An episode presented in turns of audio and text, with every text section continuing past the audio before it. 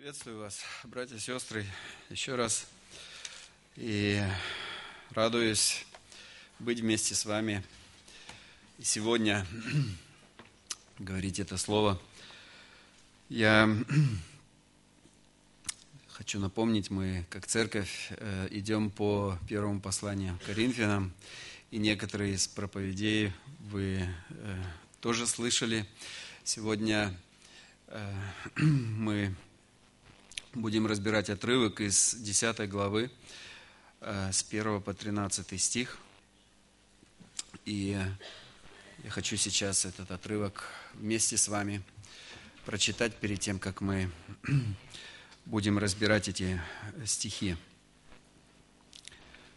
Итак, 1 Коринфянам, 10 глава, с 1 по 13 стих, апостол Павел пишет, «Не хочу оставить вас, братья, в неведении, что отцы наши все были под облаком, и все прошли сквозь море, и все крестились в Моисея в облаке и в море, и все ели одну и ту же духовную пищу, и все пили одно и то же духовное питье, ибо пили из духовного последующего камня, камень же был Христос.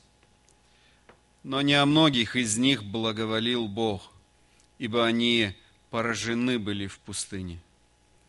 А это были образы для нас, чтобы мы не были похотливы на злое, как они были похотливы. Не будьте также идолопоклонниками, как некоторые из них, о которых написано «Народ сел есть и пить и встал играть». Не станем блудодействовать, как некоторые из них блудодействовали, и в один день погибло их 23 тысячи. Не станем искушать Христа, как некоторые из них искушали и погибли от змей. Не ропщите, как некоторые из них роптали и погибли от истребителя. Все это происходило с ними, как образы, а описано в наставлении нам, достигшим последних веков. Посему, кто думает, что он стоит, берегись, чтобы не упасть. Вас постигло искушение не иное, как человеческое. И верен Бог, который не попустит вам быть искушаемыми сверх сил, но при искушении даст и облегчение, так чтобы вы могли перенести. Эту проповедь я назвал «Испытание свободой». И э, если вы читаете послание к Коринфянам, наверняка вы э, заметите, что э, этой теме свободе, христианской свободе, апостол Павел уделяет много внимания. Он э, пишет э, в 9 главе о том, что он сам усмиряет, порабощает свое тело. В восьмой главе он пишет э, о том, чтобы береглись, чтобы свобода ваша не послужила соблазном для других. Э, то есть все это не случайно. Столько внимания апостол Павел уделяет э, именно свободе. Э, кто из вас не любит свободу? Прекрасно, свобода. Мы с вами живем э, в свободной стране, я бы даже сказал, где-то чересчур даже свободной. И во многих странах э, люди живут, не имея даже сотой доли степени такой свободы, которую мы имеем здесь, в этой стране. Э, свободная страна это не означает, что вы можете делать все, что хотите. Э, свободная страна – это, э, когда я говорю сейчас об этом, я не подразумеваю, э, что мы свободны совершать преступления, грехи и так далее. Нет. То есть в каждой стране есть какой-то минимальный набор прав, на которые человек может опираться – Э, надеяться, которым он может апеллировать. Э, и, Наверняка вы знаете, что есть страны, там, где люди, если они вообще э, начинают э, что-то, какие-то предпринимать действия, они могут просто исчезнуть и, как говорится, даже не узнают, где моя могилка их. Э, у свободы, как и у каждой монеты, как и у каждой медали, есть две стороны. И как бы она ни была хороша, как бы мы ее ни ценили, у свободы есть и опасности. Да? И мы сейчас попытаемся разбирать, разобраться вместе, какие опасности, о чем нас предупреждает здесь в этом отрывке апостол Павел. И это вы будете видеть э, в плане проповеди, мы будем по нему идти.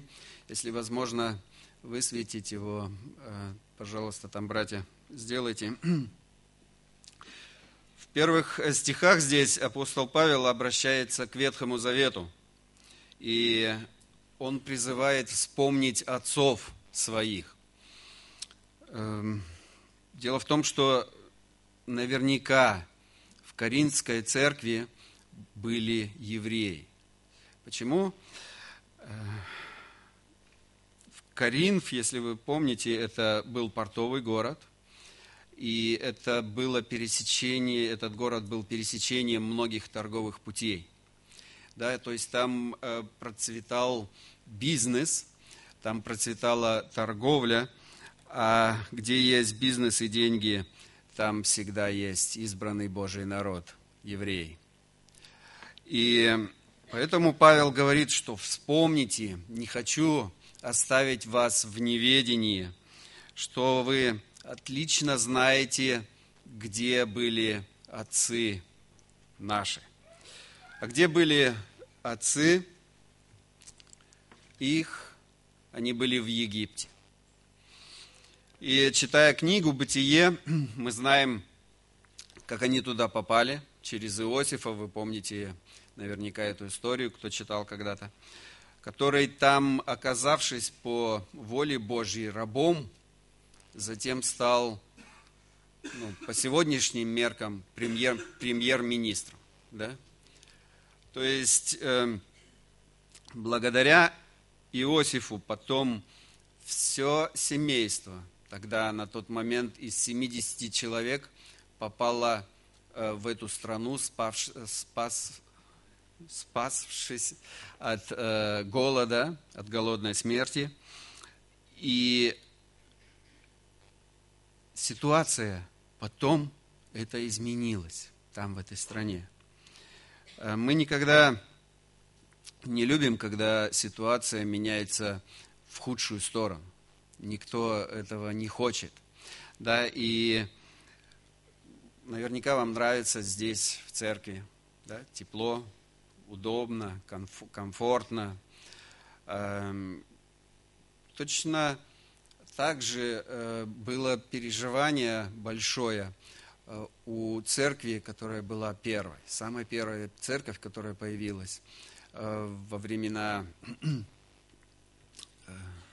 когда мы читаем книгу «Деяния апостолов»,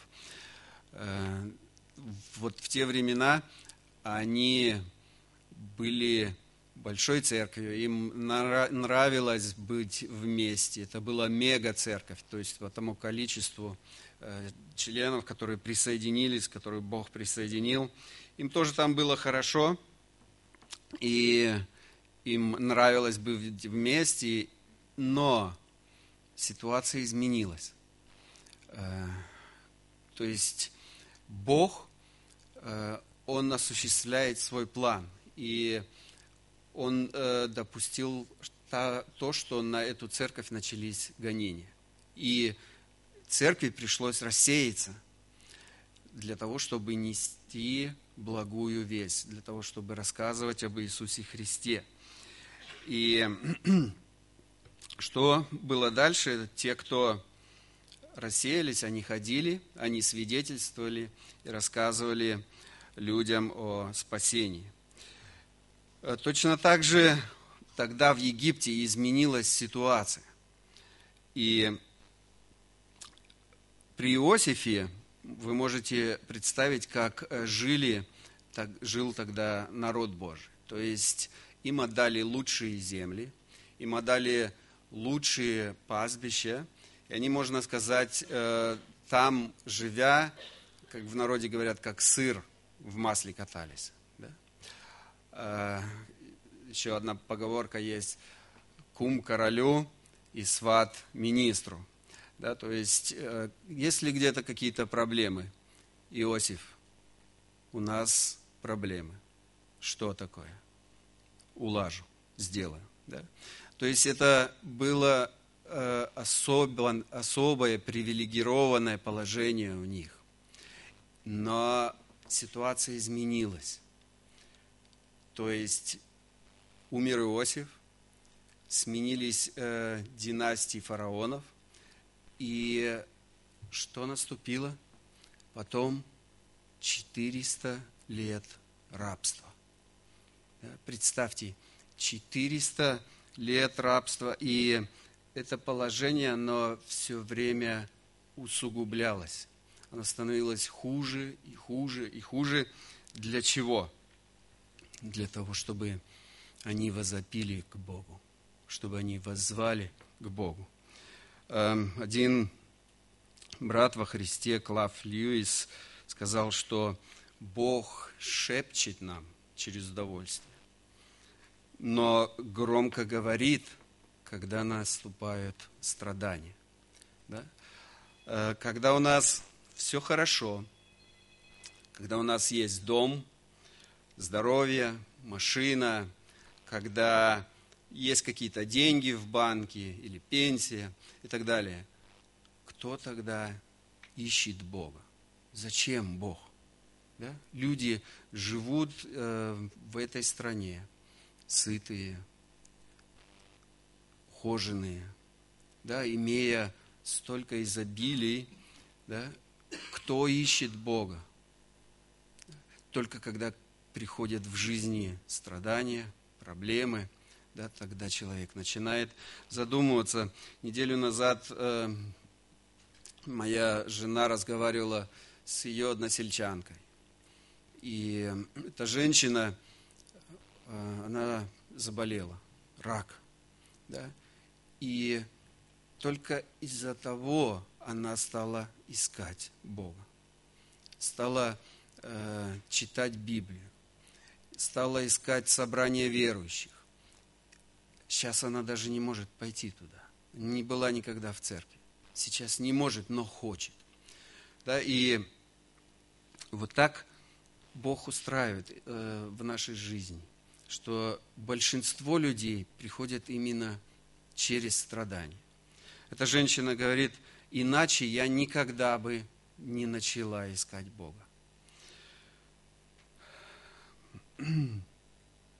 Для чего Бог допустил это в жизни евреев тогда, для чего допускает в нашей жизни, для того, чтобы мы возопили, Господи, спаси. Спаси, помилуй. И вот это произошло в Египте. То есть, когда они воззвали, Господь все слышал. Он видел, в каком они положении. Он э, готовил Моисея, растил его для того, чтобы вывести их из этого рабства, вывести из Египта. И план его осуществлялся. Мы, как люди, порой дальше своего носа ничего не видим и не знаем, что у нас будет в завтрашнем дне. Да? А Бог, Он свой план осуществляет всегда. Эм, вы помните тогда, э, Он послал Моисея, Моисей вывел их из рабства, Бог явил свои чудеса, десять казней, которые э, он совершил над Египтом. И все это в Божьем плане работает э, удивительно. И вот это здесь как раз и описано в послании Коринфянам. Обратите внимание, что апостол Павел говорит, не просто спаслись, но э, то, что они были еще крещены. Крещены в Моисея, крещены в море, в облаке. все крестились. Э, интересно, как они могли креститься? Кто знает, сколько вышло оттуда, из Египта народа? Да? Больше двух миллионов. Он что, их всех там построил в пустыне и начал их омывать? Как они крестились в Моисее? Когда речь заходит о крещении, вот э, мы крестим, когда, то э, это всегда понимается, что у человека произошла внутренняя перемена. Да? И затем он об этом свидетельствует, он это подтверждает. Так вот, крещение – это внешний знак того, что происходит внутри. То есть, э, когда евреи вышли, они э, пошли, но они еще не верили в Бога как в своего Спасителя.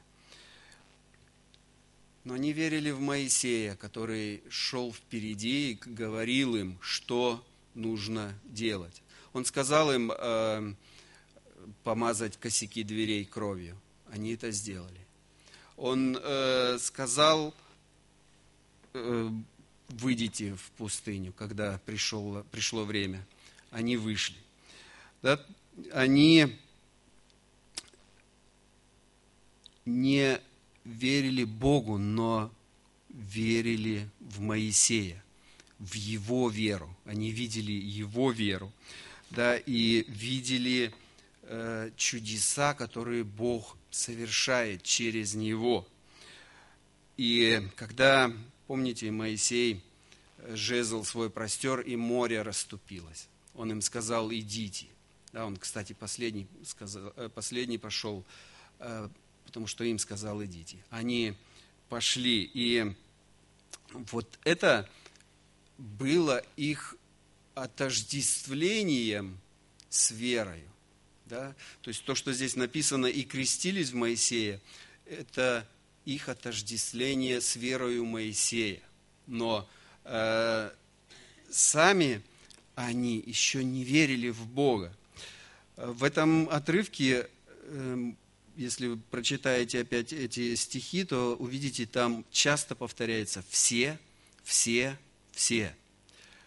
Эм, мало того, что они спаслись из рабства, Бог их вывел, освободил, э, что они крестились, э, они все пили одно и то же духовное питье написано, да?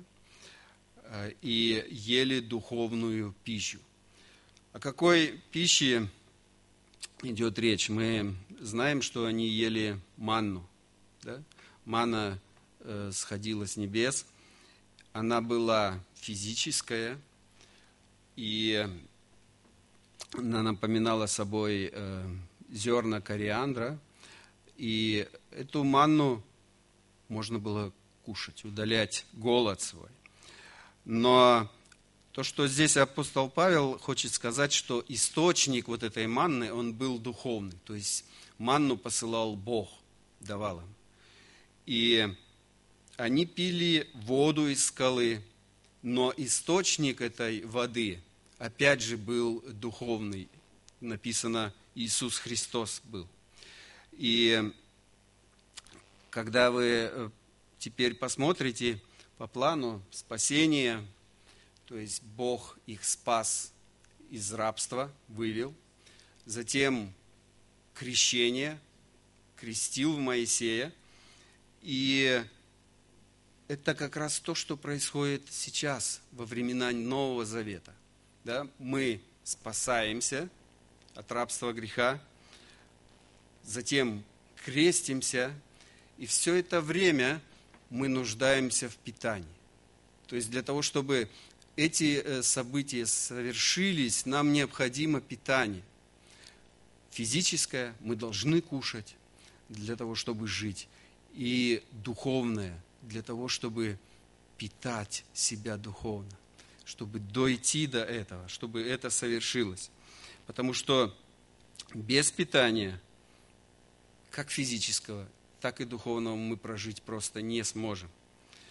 Эм, кто из вас долго держал пост, наверное, заметил, что где-то э, на третий или четвертый день уже аппетита такого большого нет. Нету острого ощущения э, голода.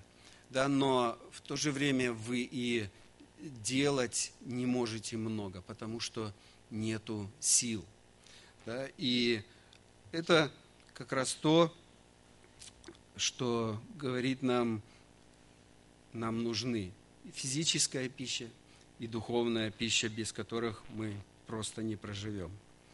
Итак, еще раз, спасение, крещение и пища, питание духовное и физическое. Э, теперь пятый стих.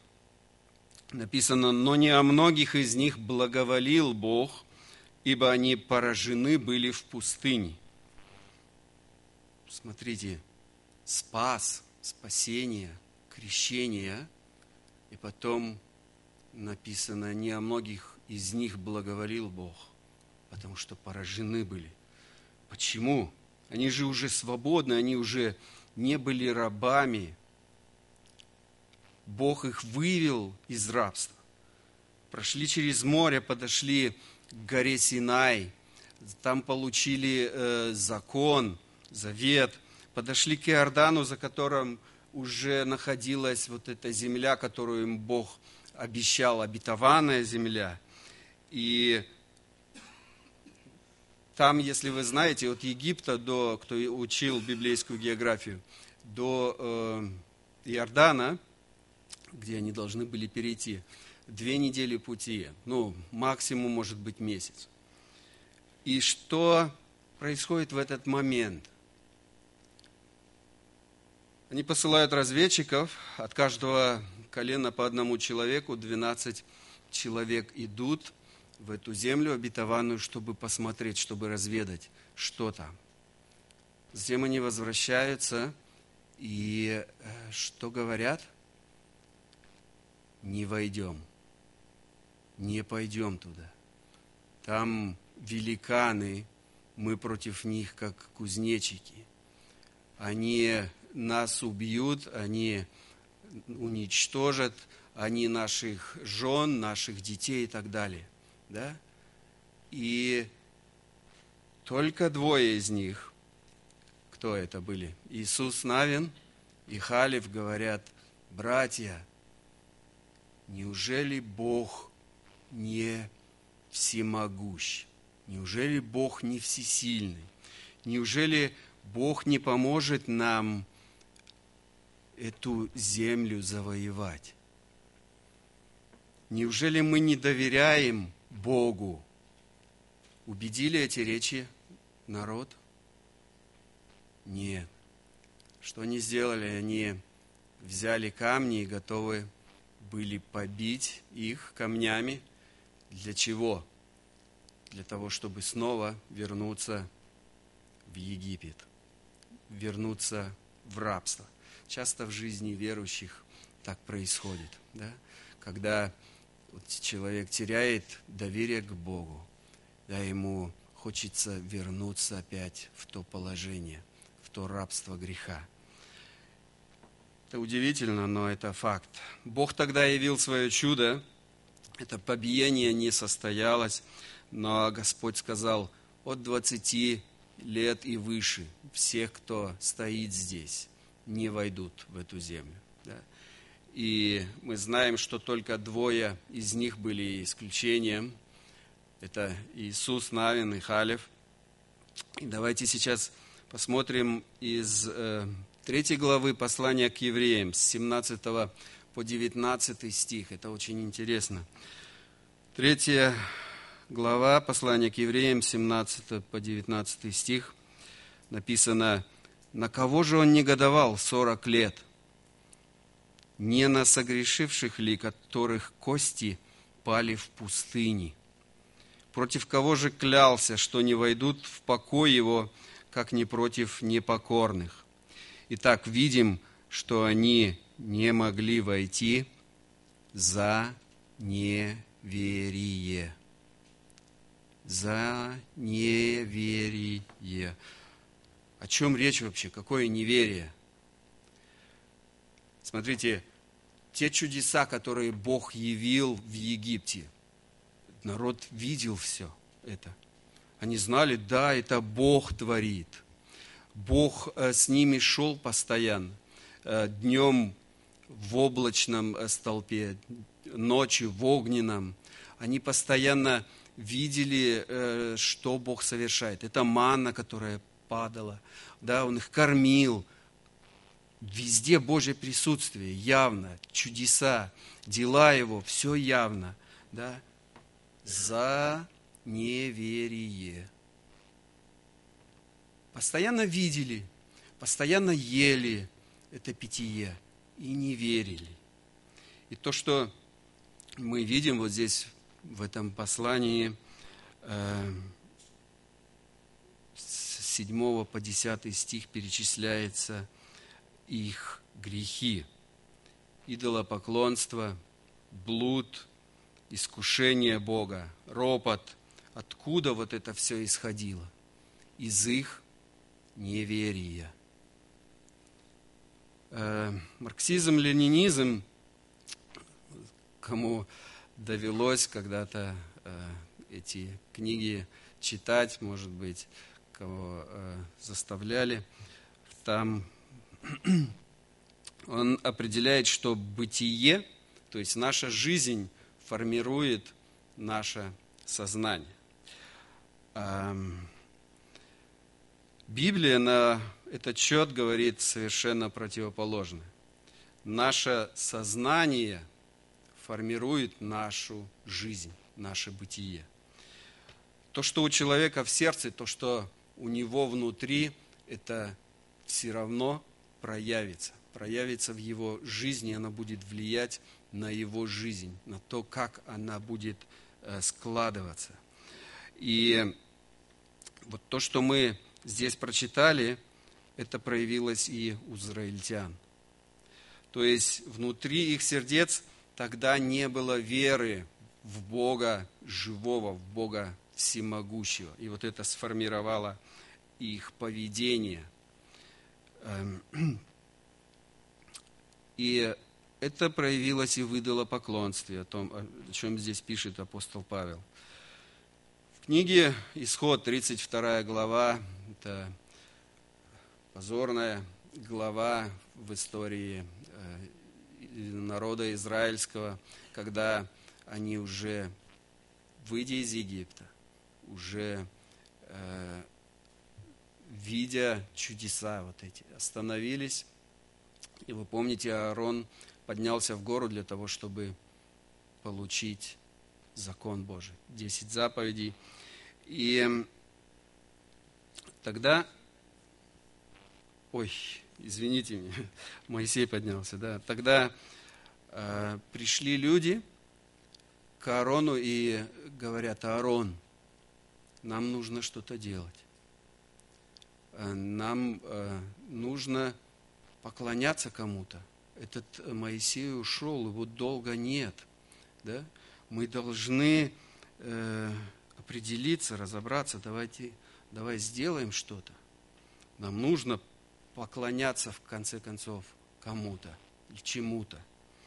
И интересно, что они обставили все это так, как будто бы они поклоняются Богу, э, то есть э, телец золотой, да, фигура вылили, но как будто бы это Бог. Э, они принесли мирные жертвы, которые Бог уже говорил им, что нужно эти мирные жертвы приносить. Э, назвали этот праздник поклонением Богу. И что происходит? Бог говорит, Моисей, тебе нужно срочно спуститься. Там в народе начались проблемы, огромная проблема. Они стали поклоняться Тельцу, они стали поклоняться идолу, забыв меня, Бога живого. И эта проблема, она была не только у этого народа. Она была не только тогда, она и сейчас существует. и сегодня поклоняются Деве Марии, и сегодня поклоняются иконам, поклоняются святым. Может быть, ты не поклоняешься ничему такому, но, э, возможно, ты поклоняешься мирской музыке, интернету, моде, каким-то э, постоянным пустым перепискам, без, бесчисленным э, телефонным звонкам. То есть то, чему ты уделяешь большинство твоего времени, то, к чему прилепилось твое сердце, это идол. Сегодня идолом может быть даже э, неправильное представление о Боге. Смотрите, Бог, живой Бог, Он написан в Библии, в книгах Ветхого, Нового Завета. Так вот, э, Бог, который не является Богом Библии, Он может называться как угодно. Аллах, Будда, Кришна – это идол. Это идолы. Это не Бог живой. И то, что тогда произошло с евреями, когда они поклонялись этому золотому тельцу. Это было идолопоклонство. Следующее, о чем апостол Павел говорит о моральной распущенности. Числа, книга чисел, 25 глава, когда израильский народ остановился в землях Моавитян. Там э, история была про царя Валака, пророка Валаама. Кто помнит, э, я здесь тоже проповедь говорил на эту тему. Э, что тогда произошло? 25 глава, 1-2 стих, книга чисел написано. «И начал народ блудодействовать с дочерьми Маава, и приглашали они народ к жертвам богов своих, и ел народ жертвы их, и кланялся богам их. Эм, позвали моавитяне евреев, они пошли там хорошо, покушали э, с их красивыми девушками, поспали. Э, по традициям, по обычаям э, окружающих Э, народов, евреев, это было в порядке, это было нормально. Да? И ничего предосудительного со стороны э, точки зрения этих народов не произошло. Но Библия говорит, что это огромная проблема, потому что народ Божий не должен был этого делать. И если вы помните, тогда Бог сам стал уничтожать свой народ. То есть началось поражение. И кто помнит, сколько тысяч тогда Бог уничтожил? 23 тысячи был уничтожен. И это очень серьезная цифра. Следующее искушение Бога. Числа 21, э, числа, книга чисел, 21 глава, с 5 стиха написано. «И говорил народ против Бога и против Моисея, зачем вывели вы нас из Египта, чтобы умереть нам в пустыне? Ибо здесь нет ни хлеба, ни воды, и душе нашей опротивила эта негодная пища». Когда это читаешь, то мысленно остается только руками развести. Да.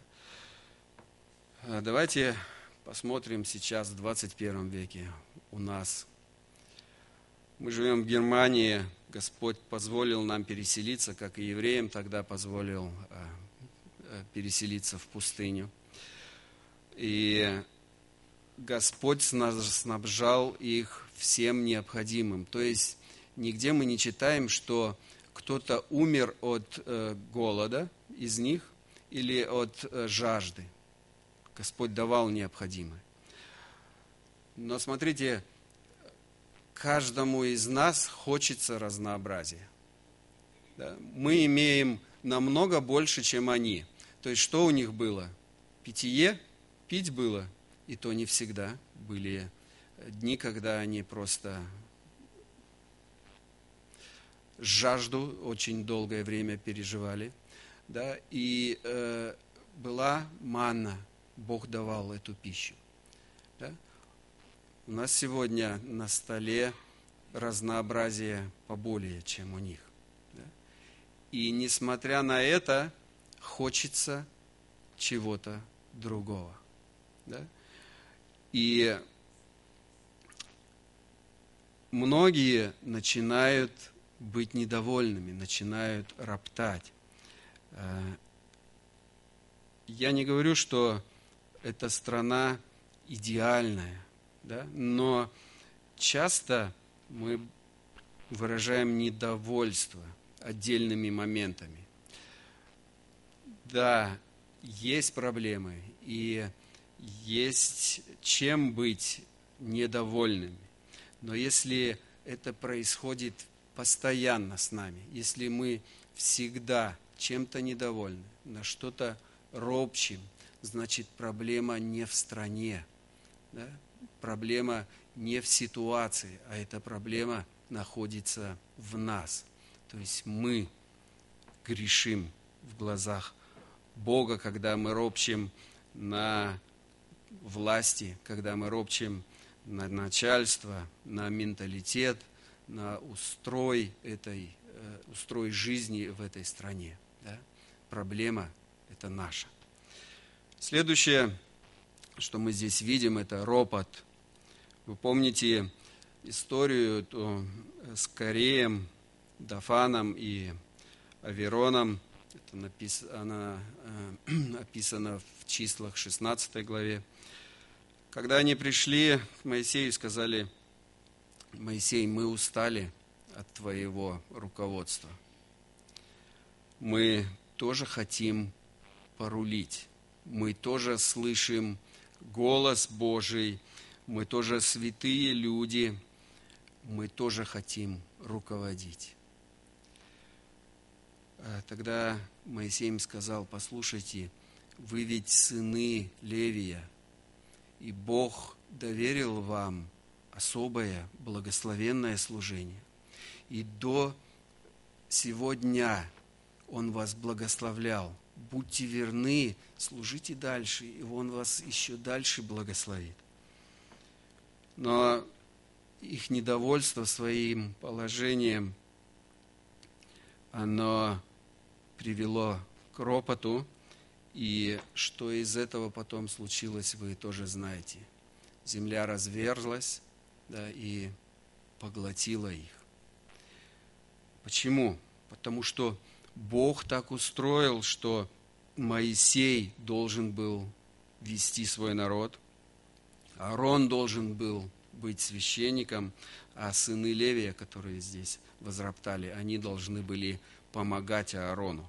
То есть Бог распределил роли во всем этом, и это была его Божья воля. И никто не имел права менять вот этот установленный Богом порядок. Даже если на это было огромное желание.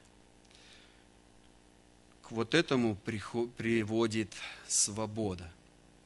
Да, когда в свободе начинает э, человек давать волю мыслям.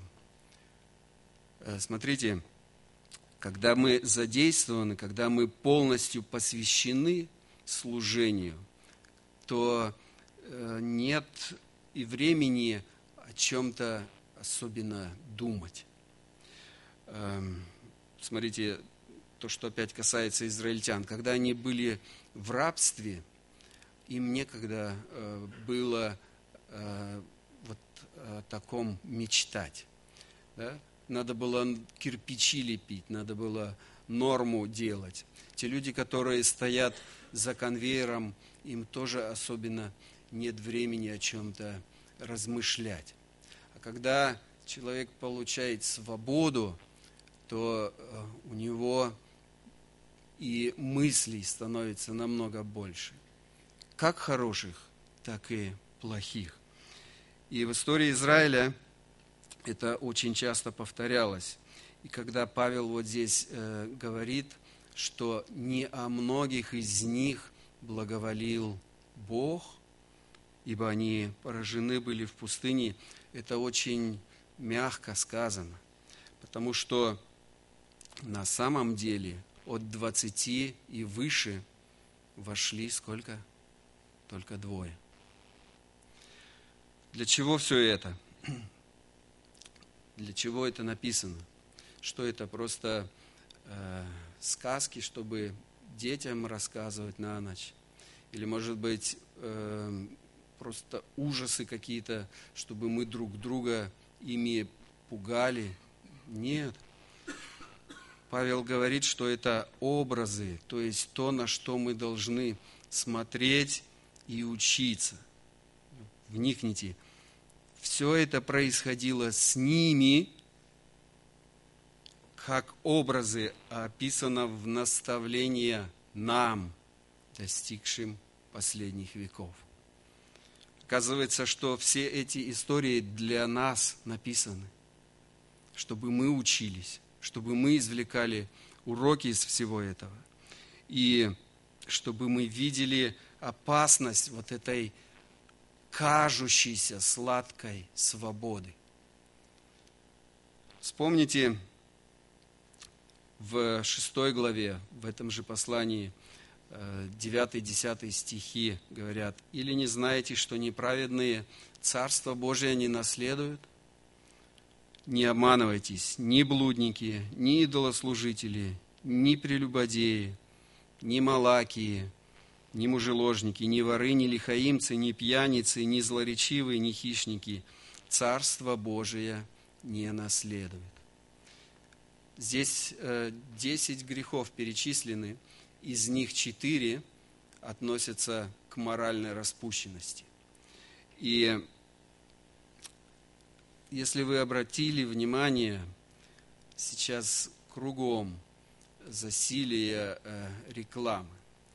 То есть везде, э, чтобы что-то продать, э, реклама тем или иным образом связана с сексом с вот этой моральной распущенностью. Что бы ни продавали, машины, белье, э, все что угодно. Обязательно где-то какой-то момент присутствует, связанный с сексом. И это очень серьезно. По статистике, грех номер один среди христиан – это сексуальная распущенность. Почему? Потому что, живя в этом мире – мы видим все это, и это действует на нас. Даже если мы думаем, что мы стоим, это действует, это влияет на нас. Посмотрите, если бы евреи тогда, когда они стояли рядом с моавитянами, если бы они не шли туда, если бы они держали себя на дистанции, да, разве эти 23 тысячи погибли бы? Нет, этого бы не случилось. Этой проблемы не было бы, она бы не возникла. Итак, апостол говорит, что для нас это написано как предупреждение. То есть, когда Слово Божье о чем-то предупреждает, да, поверьте, это не зря написано. Шутить и рисковать не стоит – в Библии очень много предупреждений, но люди всегда, во все времена надеялись на свои силы. Помните, апостол Петр, он что говорил? Я и в темницу, я и на смерть пойду, да, когда Иисусу Христу говорил. Я, я могу, я смогу. Что из этого получилось, вы знаете. Эм, я посмотрел статистику автокатастроф каждый год, сколько происходит. просто для сравнения. Да, Библия нас предупреждает.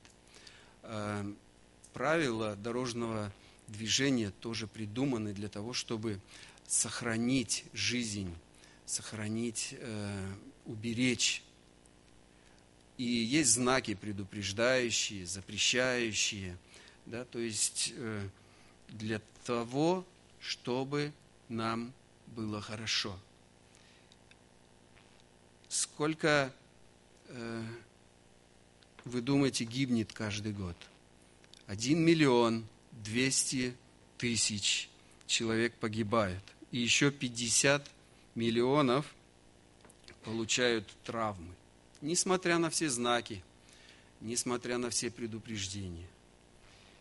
И каждый из них, из тех, кто попадает в аварию, он всегда думает, я смогу, со мной этого не случится, со мной этого не произойдет. Да? А на следующий год опять те же самые цифры. И человек не извлекает из этого уроков.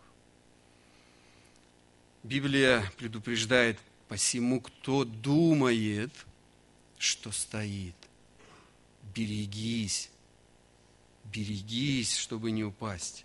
Берегись, живи по законам Божьим. Поверь, что Бог желает тебе спасения. Бог говорит, что мы бедные, что мы нищие без Него, что мы ничего без Него не можем сами сделать. Он говорит, что нам нужно это глубокое покаяние, нам нужно смирение, нам э, необходимо осознание того, что только Бог может действовать правильно через нас, когда мы послушны Ему, когда мы предоставляем нашу жизнь Ему, отдаем. Да, когда мы ставим себя в правильное положение перед Ним, перед Богом Всемогущим, перед Богом Живым. Знаменитый 13 стих, который вы знаете, «Вас постигло искушение не иное, как человеческое, и верен Бог, который не попустит вам быть искушаемыми сверх сил, но при искушении даст и облегчение, так, чтобы вы могли перенести. Искушение или другое слово, которое э, для переводится точно так же э, на русский язык из оригинала это слово испытание. И эти слова, они очень близки друг к другу по смыслу. Смотрите, когда э, Дух Святой повел Иисуса Христа в пустыню, да, то э, для Иисуса Христа это было испытание. Да? Сатана же его искушал. Да? Но э, это одно и то же слово там. И если вы знаете, у апостола Якова есть очень хорошие стихи. Э, в первой главе 13 стихом написано «В искушении никто не говори, Бог меня искушает, потому что Бог не искушается злом и сам никого не искушает». Бог никого не искушает, но дальше 14 стих говорит, но каждый искушается, увлекаясь и обольщаясь собственной похотью. Похоть же, зачав, рождает грех, а сделанный грех рождает смерть. Хотим мы этого или нет, но каждый из нас все равно попадает в испытание, в искушение. Да? Вопрос не в том, попадем мы в это искушение или нет. Вопрос в том, когда мы попадем. Да? И Павел пишет, что когда это происходит, когда это случается в нашей жизни, что это искушение, оно не иное, как человеческое. Э, наверняка вы э, слышали э, такое выражение сверхчеловеческое испытание. Да? То есть мы думаем, что Бог допускает в нашей жизни что-то, что нам не по силам вынести. Но э, здесь этот стих говорит другое абсолютно, что это испытание не иное, как человеческое. То есть это значит, что Бог не допустит больше того, чем мы можем вынести. И дальше написано, и верен Бог, который не попустит вам быть искушаемой сверх сил. То есть, э, когда человек проходит вот это искушение, он, э, или испытание, он достигает победы. Когда вот эти испытания, которые выпали на его э, долю, он переносит, то он понимает, что это случилось только из-за того, что он смог это доверить Богу и уповал в это время на Бога. Израиль не доверял тогда Богу. Им казалось, что Бог их вывел туда, в пустыню, на смерть. Вот это нельзя назвать доверием. Это нельзя назвать верой. Когда мы сегодня проходим испытания, готовы ли мы сказать, верен Бог? Да? Верен Бог, который не допустит быть испытаемым сверх сил. Когда мы прошли эти испытания, когда ты пройдешь с Божьей помощью эти испытания, тогда настает победа. Чтобы вы могли перенести то, что здесь написано, это буквально значит победить. И когда ты победишь, Иаков пишет, то блажен человек, то есть счастлив человек, который переносит искушение, переносит, это значит побеждает. Да? Потому что, быв испытан, он получит венец жизни, который обещал Господь любящим его. Испытываются все абсолютно, каждый из нас. Хотим мы этого или нет, но испытания будут, если до сих пор не было. То есть когда-то все равно человек испытывается. И евреи тоже были тогда испытаны. Но, к сожалению, и к наставлению для нас они легли костьми в пустыне. Да? Пустыня была усеяна их трупами не прошедших испытаний, не уверовавших, не доверившихся Богу. Сегодня у нас есть свобода. Мы можем делать, что хотим. Идти, куда хотим, слушать и смотреть, что мы хотим, делать, что мы хотим. Берегитесь. Берегитесь, говорит Слово Божье. Посмотрите на историю, которую вы читаете в Библии. Извлеките из этого уроки. И вы можете перенести, вам Бог говорит, когда в вашей жизни наступит испытание, вы можете победить в противоположность израильскому народу, выстоять, перенести то, что выпадет на вашу долю – и не пасть костьми в пустыне, проходя через это испытание свободой. Пусть Бог благословит каждого из нас в этом.